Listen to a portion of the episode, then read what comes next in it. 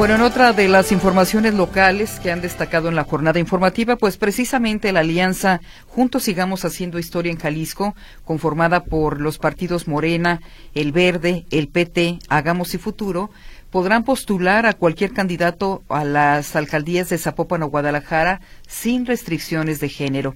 El Instituto Electoral de Jalisco determinó la aprobación de convenios de coalición presentados por este grupo político tras la decisión del Tribunal Electoral local sobre modificar la asignación de candidaturas conforme a la paridad de género.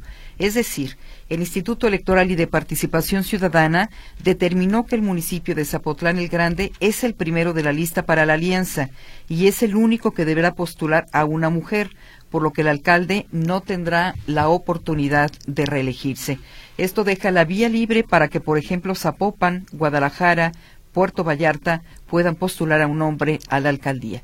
Esto de alguna manera garantiza la candidatura, por ejemplo, de Pedro Kumamoto. Esa es una de las ventajas que le ve la alianza y que finalmente se logra con la reconfiguración al que le cortan las aspiraciones, pues al alcalde de Zapotlán, que sí pretendía reelegirse. Por supuesto. Hoy ya es imposible. Vamos a ver cómo se define la lista. También falta saber qué va a pasar en Guadalajara. ¿Qué va a pasar en Guadalajara? Porque en la encuesta del partido, bueno, estaba Mara Robles, eh, también... Eh, Mariana Fernández. Mariana Fernández y, María, Padilla. Así es. Contra las aspiraciones que tiene Salvador Caro y Chema Martínez. Así es, entonces eh, habrá que ver qué sorpresa la Morena, cuál es el finalmente el candidato que inscribe en las próximas elecciones. Pues comenzamos con la segunda hora del informativo Buenos Días Metrópoli. Vámonos con la efeméride musical que nos presenta Mercedes Altamirano. A continuación,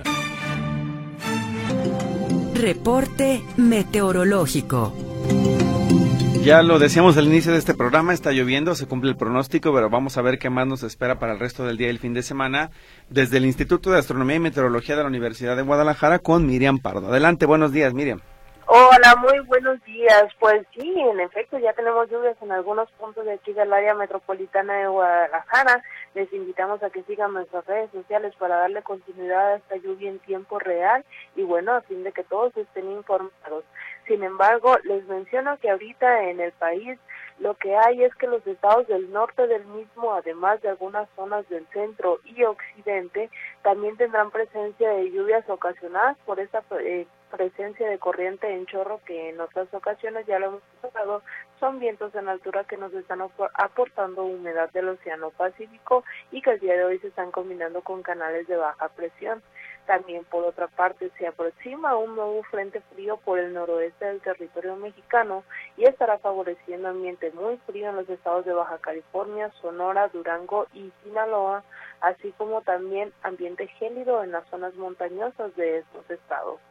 Para Jalisco el día de hoy se tendrá cielo nublado, tal como ya lo estamos experimentando desde este momento, y se acompañará de lluvias dispersas en la mayor parte del mismo, las cuales pues se estarán presentando en intervalos durante todo el día, inclusive hasta la madrugada.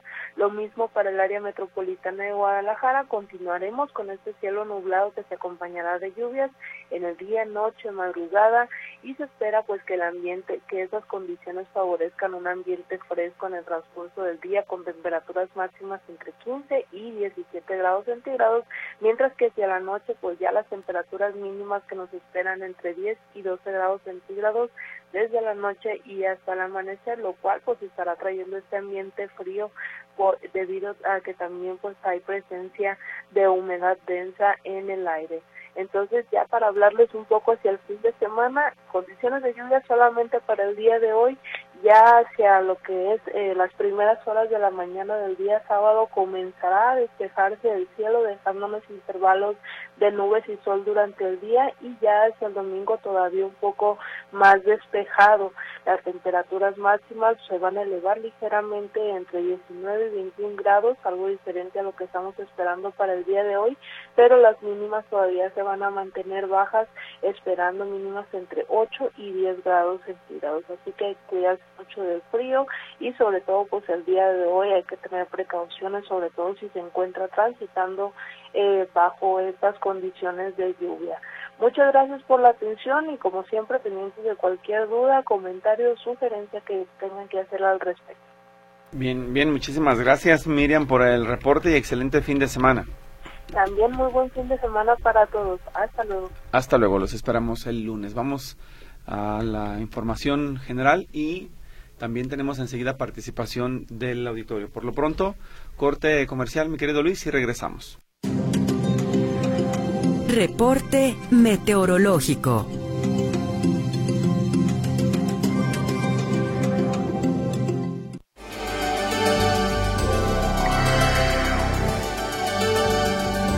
Bueno, una de las notas informativas que destaca eh, la jornada, la, una de las más importantes el día de ayer fue precisamente la aprehensión en Tijuana, Baja California, del ex jefe del gabinete de Aristóteles Sandoval. Le decía al arranque de este programa que él fue presentado hace algunos días por el equipo de Claudia Delgadillo como eh, asesor, entiendo, o parte o integrante en el área de comunicación. Pero vamos con Héctor Escamilla para que nos comparta los detalles de la información. Le reitero, él fue detenido el día de ayer en Tijuana. Adelante, Héctor. ¿Qué tal, compañeros? ¿Cómo están? Buen día, un gusto saludarlos. Y bueno, en efecto, eh, Alberto, eh, perdón, Alberto Lamas, es, Alberto Lamas, eh, fue detenido el día de ayer en la mañana, a las 8 de la mañana, eh, cuando llegaba a Tijuana, Baja California iba a tener actividades de trabajo, llega a esta ciudad fronteriza y eh, ya era esperado por agentes de la policía investigadora quienes lo aprenden exactamente en la zona de recepción de, equipaje de este aeropuerto de la ciudad de Tijuana. El, se le fue una detención sin mayor contratiempo, se le es retirado de la terminal aérea y posteriormente eh, pues trasladado aquí a la ciudad de Guadalajara eh, pues donde eh, según la orden de aprehensión fue tramitada por la Fiscalía Anticorrupción, aunque de momento esta dependencia no ha emitido ningún comunicado y posteriormente, pero bueno, la solicitud de aprehensión fue dada por un juzgado de Puente Grande. Es lo que se sabe, la Fiscalía Anticorrupción ha sido hermética en torno a esta aprehensión, porque originalmente, o lo que se menciona es que el, el, este, el nombre de Lamas aparece dentro de la carpeta de investigación, dentro del fraude de la Comisión Estatal del Agua ejecutado durante la administración de Aristóteles Sandoval y donde estaba detenido Felipe Tito Lugo, que era ex, eh, cargado, ex titular de esta dependencia de gobierno en la pasada administración. El desfalco ascendía a 58 millones de pesos aproximadamente, el que se le imputó a Tito Lugo, pero decían que la cantidad era mucho mayor y que estaba en fase de investigación. Eso se, pero se mencionaba porque el nombre de, de, Lamas aparecía en varias ocasiones en este expediente, pero al parecer en sí la detención es por otro asunto de desfalco que se había ejecutado en la pasada administración sin que se especifique hasta el momento la dependencia ah, en donde se había ocurrido este acto. Y usted dirá, bueno, ¿y por qué este personaje es tan importante? Alberto Lamas fue operador, fue de los principales operadores políticos del exgobernador eh, Aristóteles Sandoval básicamente nada pasaba dentro de la estructura gubernamental de Aristóteles sin que Lamas lo palomeara, sin que Lamas lo autorizara. Ocupando cargos estratégicos, por ejemplo, fue el encargado de las direcciones auxiliares de la administración de Aristóteles Sandoval, eh, por un lado, luego eh, una jefatura de gabinete también, después fue lo, lo, enviaron como encargado de comunicación del gobierno de Jalisco en la Ciudad de México, pero básicamente, o lo que se comenta dentro de la estructura de Aristóteles Sandoval es que nada pasaba sin que él no lo supiera o él lo autorizara. También hubo por ahí varios señalamientos, incluso de actos irregulares dentro de, la acción. Por ejemplo, se le implicó en formar una serie de moches eh, con eh, para eh, estar otorgando pautas publicitarias, por ejemplo, a medios de comunicación. también por ahí se mencionaba que estaba o pedía parte de estructuras o, recursos más bien algunas dependencias. de ahí formó redes de comunicación donde donde ahora varios de los colaboradores, por ejemplo, el área de comunicación de Aristóteles Sandoval, se encargan en el área de asesorías eh, comunicacionales, es decir, a partir de los recursos obtenidos. Entonces, señalamientos tenían Lamas en la pasada administración, pero es hasta este momento donde se realiza la aprehensión. ¿Y por qué también el momento es importante? Como bien decía mi compañera el doctor Zambrano, tiene mucho que ver con que recientemente se le vinculó, y ahorita, y ahorita hago una aclaración que nos hicieron del equipo de Morena, eh, recientemente se le vinculó con el equipo de campaña de Claudia Delgadillo. El, básicamente la estructura de Claudia Delgadillo ha tenido pues altibajos en el tema de comunicación. Eh, hay una vocería que está a cargo de Hamlet Almaguer, dentro del que forma parte del grupo político, digamos, de Morena, pero se mencionaba que la misma estructura de Claudia Delgadillo estaba buscando acercamientos a través de expriistas con el integrantes del, de la vieja área de comunicación y entre ellos estaba Alberto Lamas como asesor que estaría participando en la campaña de Delgadillo.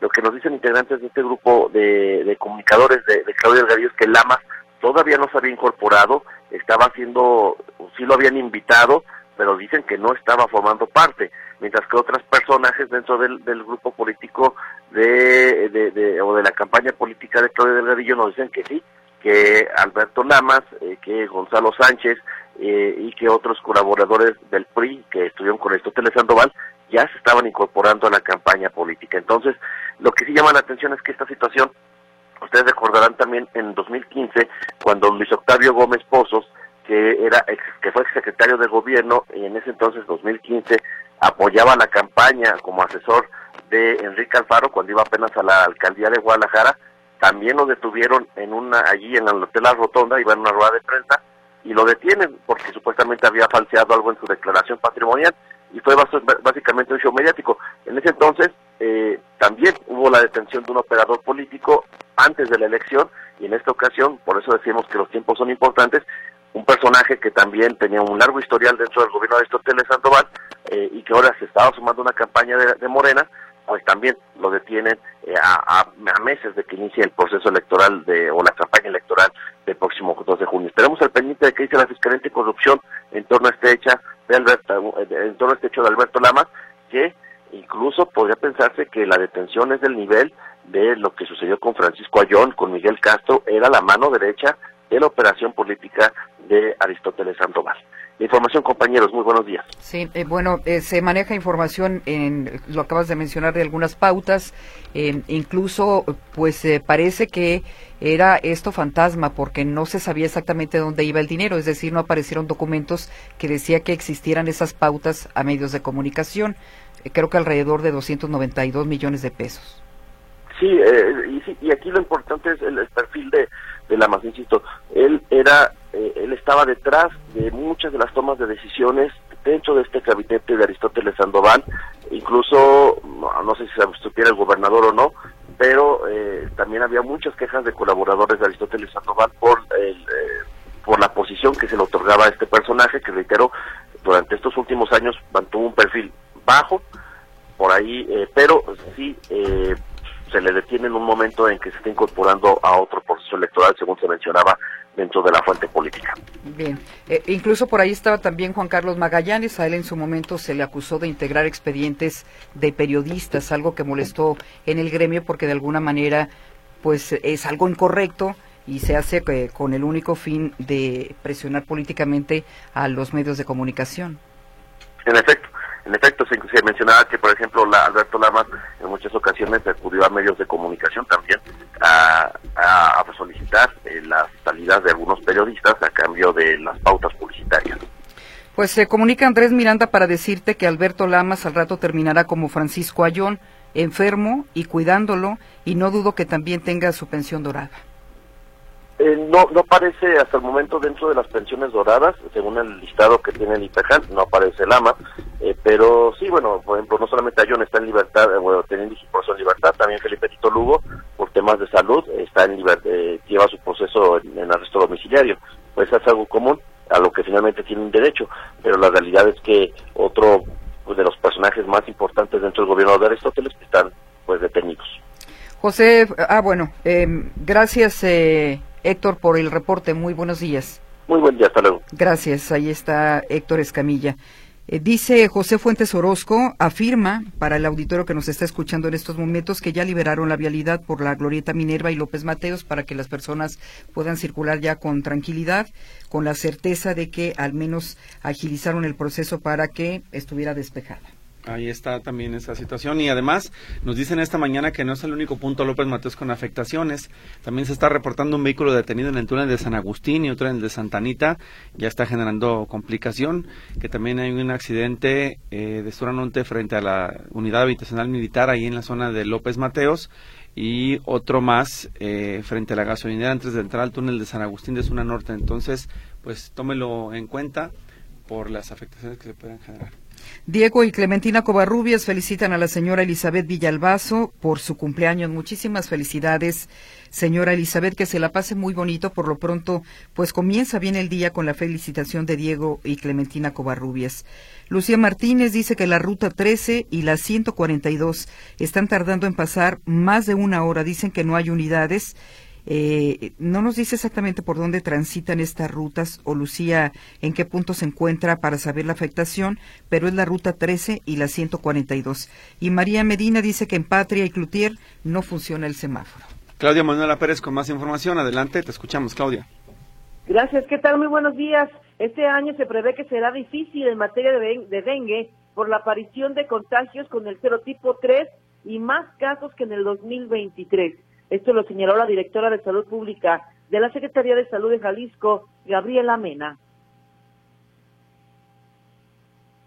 También para el estado de Jalisco hemos tenido mayor número de casos durante este año de lo que teníamos a la misma semana el año pasado. Nosotros actualmente a la semana epidemiológica 5 tenemos 41 casos confirmados.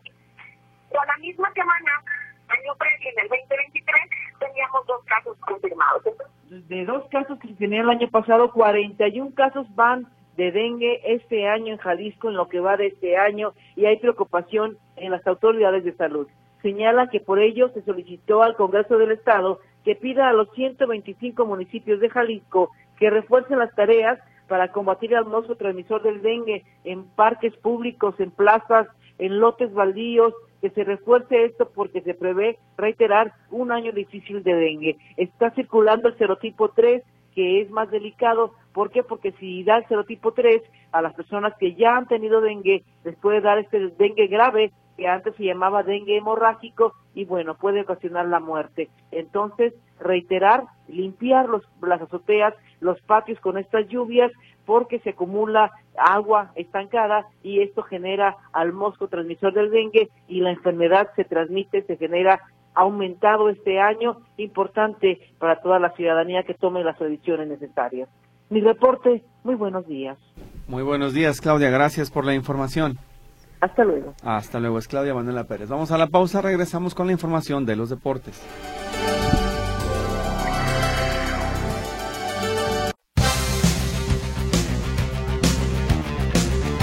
Bien, los deportes en esta mesa listos para escuchar a Martín Navarro Vázquez. Adelante, Martín. Muy buenos días, ¿qué tal? ¿Cómo están? Vámonos con la información. Bueno, pues vaya fracaso el que se vivió el día de ayer en Toluca. Pocos creíamos que esto fuera a ocurrir, pero bueno, Toluca llegaba con la ventaja global 2 a 1 a su favor sobre el Herediano de Costa Rica. Y en el juego de vuelta, el equipo Tico le ganó a los Diablos 3 por 2.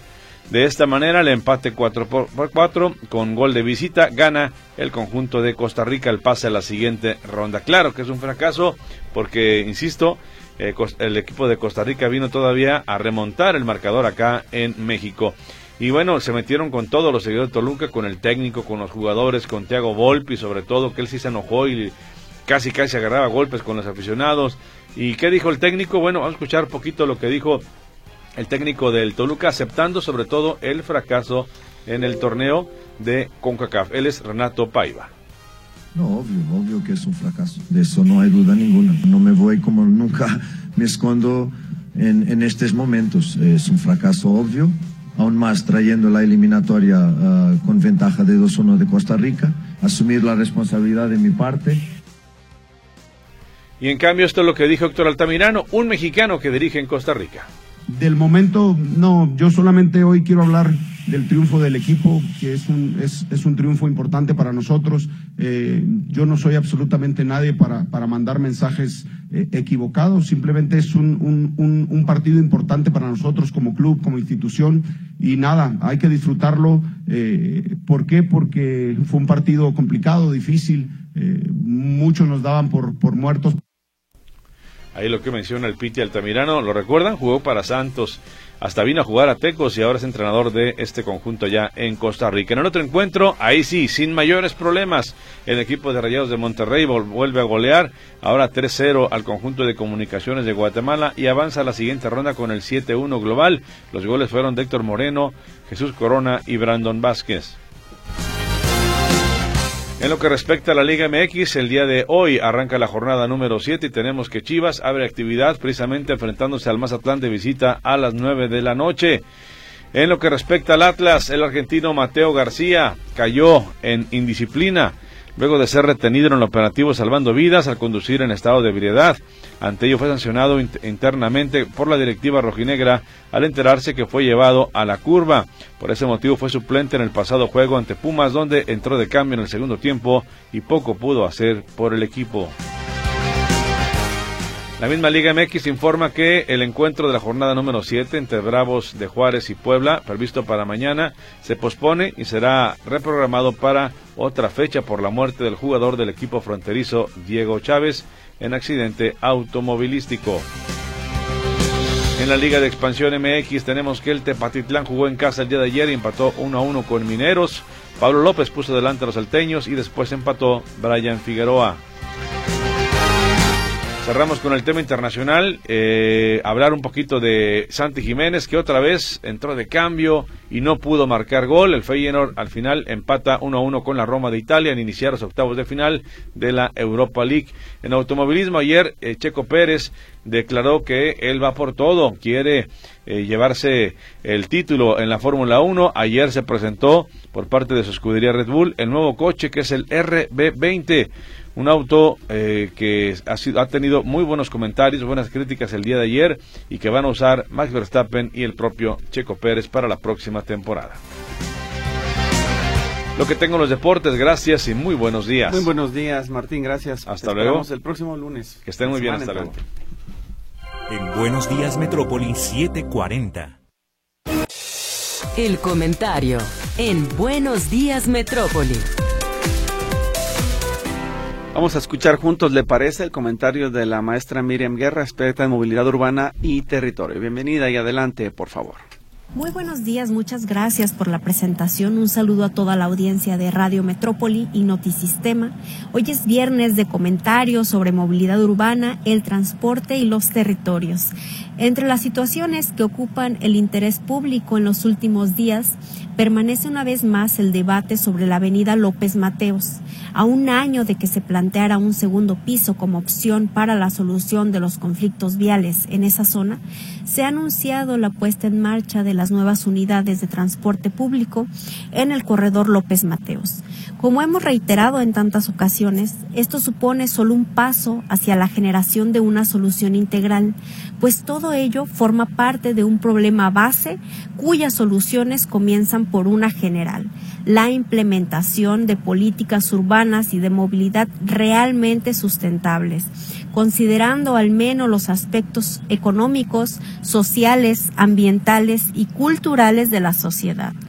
Recordando un poco sobre el contexto de la avenida López Mateos, posterior a diversos debates, opiniones y justificaciones técnicas, científicas y académicas, se demostró que la, que la construcción de un segundo piso para la resolución del conflicto vial en esa zona solamente suscitaría mayores problemas en el futuro, aumentaría el tráfico y sería costoso para la población, en términos de recursos económicos, contaminación ambiental y costo de vida.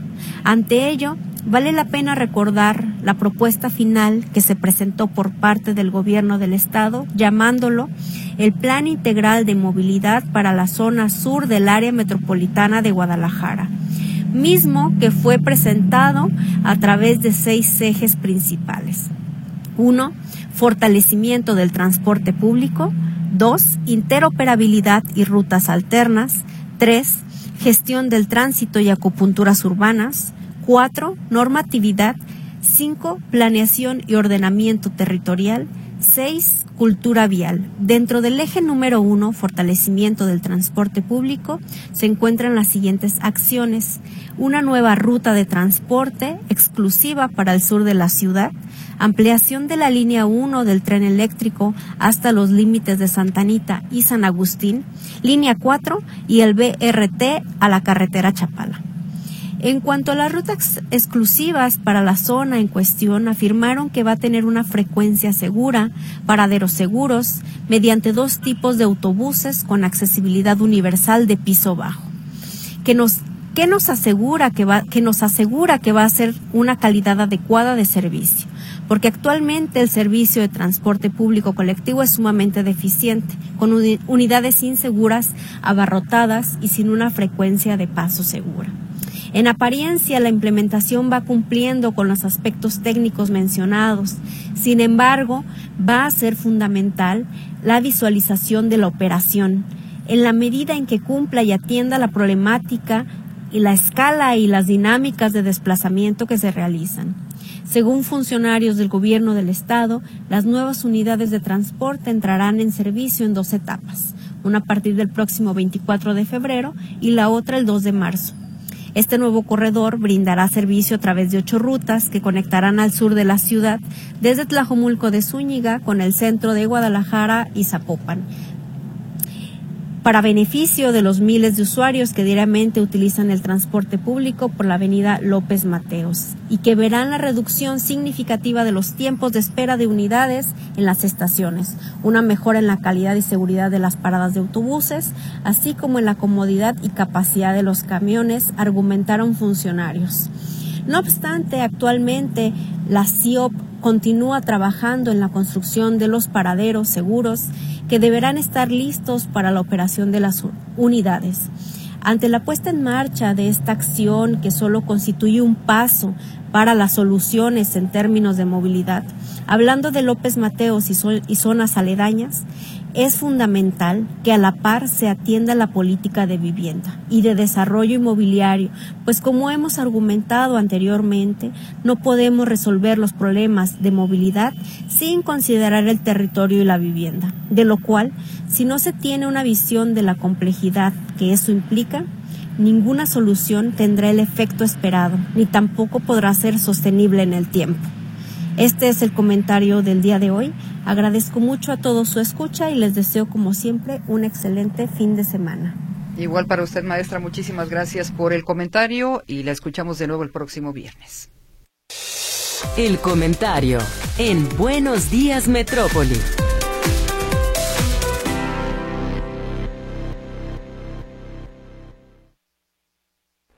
En Buenos Días Metrópoli. Bueno, tenemos pendiente participación del auditorio por transmitir al aire y el mensaje de Edgar Ramírez nos dice que en Avenida Concepción y Avenida de las Américas, a la salida de Santa Fe en Tlajumulco, tiene una semana sin funcionar los semáforos, es un crucero muy conflictivo y ya han ocurrido varios accidentes. Luis Briceño dice que no hay semáforos funcionando en Cluteria y Patria y eso está generando también problemas viales. Por otro lado, dice acá que profesional secretario de salud tiene movimiento inmobiliario que contesta que están muy contentos con que haya niños con cáncer. Lo que pasa es que para ello, para ellos entre más tenga de dónde robar, pues más felices son, es lo que dice este comentario. Mientras que otro nos refiere semáforo sin funcionar en la avenida Juan Gil Preciado, en el cruce de la calle Guadalajara, caos vehicular, también lo reporta Miguel Colmenares. Nos dicen que en Centro Sur llueve también, es un mensaje que llegaba antes de las 7 de la mañana, pero suponemos que la situación climatológica sigue pues de las mismas, en las mismas condiciones o, intermitencias, ¿no? Como decía el meteorológico, llueve, va y viene la lluvia en esta mañana. Acá nos refieren, ojalá se hiciera una investigación periodística sobre el Via Crucis que pasa una persona para recuperar su vehículo robado. Es un doblete eh, robado y ahora por autoridades, es lo que refiere este mensaje. Nos piden reportar que en la calle Pedro Celestino Negrete, calle 40, entre Federación e Industria, se hizo un pozo grande media calle. Vino el CIAPA, checó y se fue. Tenemos dos meses así, no arreglan los del CIAPA, huele muy feo, escarbaron y está un terregal, la calle está cerrada. Solicitamos de su apoyo, dice este comentario. Y otro más nos eh, refiere, dice, en la marcha, buenos días, a la marcha de transportistas les faltó unir a sus peticiones de seguridad eh, la nota del Universal donde el secretario de Hacienda suspende el recurso para la conservación de carreteras, ya que a nivel nacional están llenas de baches, dice Francisco Aguirre también en este mensaje. Pues gracias a todos por sus aportaciones. Vamos ahora a escuchar el reporte de los espectáculos con Katia Plasencia. Adelante, Katia. Hola, ¿qué tal? Muy buenos días. Pues les cuento que este fin de semana llega a cartelera varias cintas dos que están nominadas al Oscar, pero iniciamos con un thriller de acción que se titula Madame Web, en la que cuenta la historia independiente del origen de una de las heroínas más enigmáticas de la editorial Marvel. Dakota Johnson es Cassandra Webb, es una paramédico de Manhattan que puede tener habilidades clarividentes debido a un accidente que tuvo, pero ahora pues debe entender por qué tiene su historia entrelazada con otras tres mujeres que al parecer tienen poderosos futuros, pero entre que se dan cuenta por qué sus historias se unen, pues tienen que sobrevivir a varias cosas y accidentes que podrían ser mortales. Y para los amantes de la música llega una biopic, es decir, una película biográfica de un grande, de Bob, Marley, titulada La leyenda. Y en esta ocasión es la familia quien decide contar no solo el lado musical del llamado rey del reggae, sino también cuentan cómo siempre estaban ahí para todos los que se lo pedían, cómo o dónde se sentaba a escribir, el atentado que sufrió, es decir, el éxito, pero también lo triste y lo malo que vivió Bob Marley, así que llega Bob Marley, la leyenda.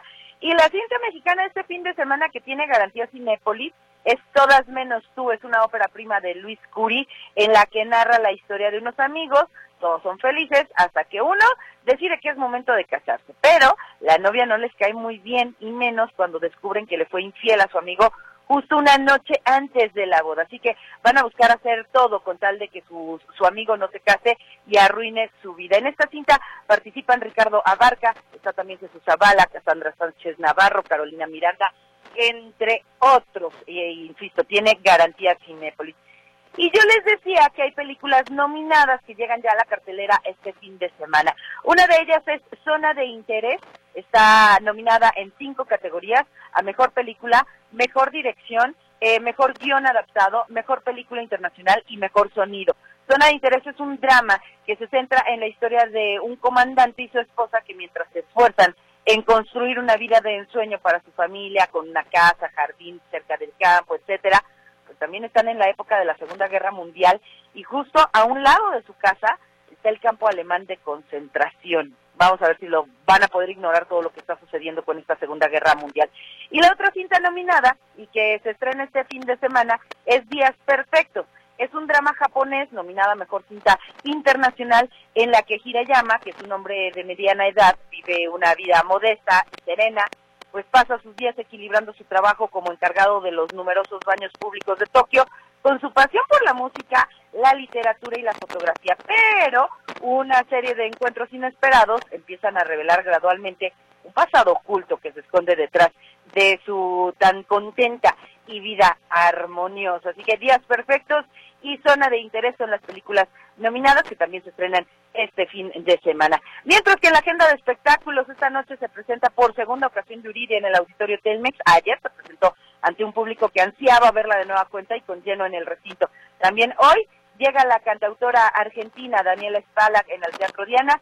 Mañana se iba, ojo, se iba a presentar Espinosa Paz en el Telmex, pero fue pospuesto este concierto, así que si tienen boletos para este show, eh, guárdenlos porque serán válidos para la nueva fecha. En el Teatro Galería, los Freddys estarán festejando 61 años de trayectoria con un show que prometen será espectacular el día de mañana. Para el domingo, que también igual, habrá show. Y tendremos un muy buen show con los Panchos en el Teatro Diana y en el Galería Chavos Marrucos, este concierto en donde estarán eh, Roberto Jordán, los Hooligans, la Baby Batis, Ben Ibarra, entre muchos más.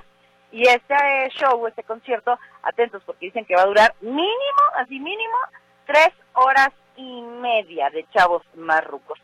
Y en información les cuento que es de todo sabido que quienes se presentan en el medio tiempo del Super Bowl, por lo regular no compran ese show, no cobran, perdón, ese show, pero saben que tras su participación van a generar miles o millones de dólares. Así que, pues será conocer que Usher logró tener un enorme repunte de popularidad eh, tras su espectáculo del medio tiempo del Super Bowl, pero él sí cobró. No fueron las grandes cantidades, cobraría los millones de dólares.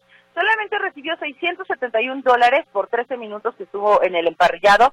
Sin embargo, después del show, pues ya se habla de que está generando cerca de 100 millones de dólares gracias a este aumento en la reproducción de su música, ventas de entradas para su próxima gira, acuerdos comerciales relacionados con su presentación justamente en el partido, pero eso no es todo, y es que se sabe que se que va a realizar una serie dramático, una dramática, perdón, una historia de amor afroamericana en Atlanta. La serie aún no tiene título, busca explorar aspectos fundamentales de la experiencia humana a través de la música de Usher Así que pues no se descarta que el cantante también pueda participar como actor en este proyecto. Y por último, les platico y algo sorprendente. ¿Se imaginan ustedes poder encontrar algo que perdieron, pero lo encontraron después de 50 años? Pues eso le acaba de ocurrir a Paul McCartney. él encontró su famoso bajo Hofner, una pieza muy importante en la historia de la música mundial, pero sobre todo de los Beatles. Y este bajo eléctrico, que puede ser visto en diferentes fotos de Paul McCartney, fue robado en 1972, cuando fue tomado de una camioneta.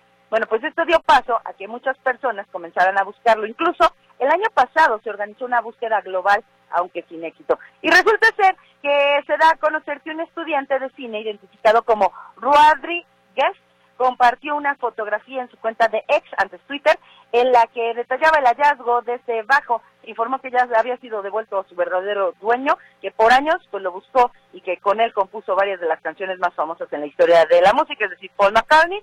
Minutos después, Paul menciona que sí, que lo encontró, que se llevaron ya a cabo pruebas de autenticación y sí era ese bajo y ahora pues ya está con él de nueva cuenta. No se sabe bien cómo el chico lo obtuvo, este bajo famosísimo, solamente lo único que dijo es de que lo había heredado y que al final pues decidió mejor regresárselo a su verdadero dueño. Hasta aquí el reporte de los espectáculos, por supuesto más información y todos los detalles a las 11 de la mañana en Nota por Nota en La Buena Onda y a las 12 del día en tercera llamada de Radio Metrópolis. Lo que no vale ese bajo como coleccionable, ¿no, Katia?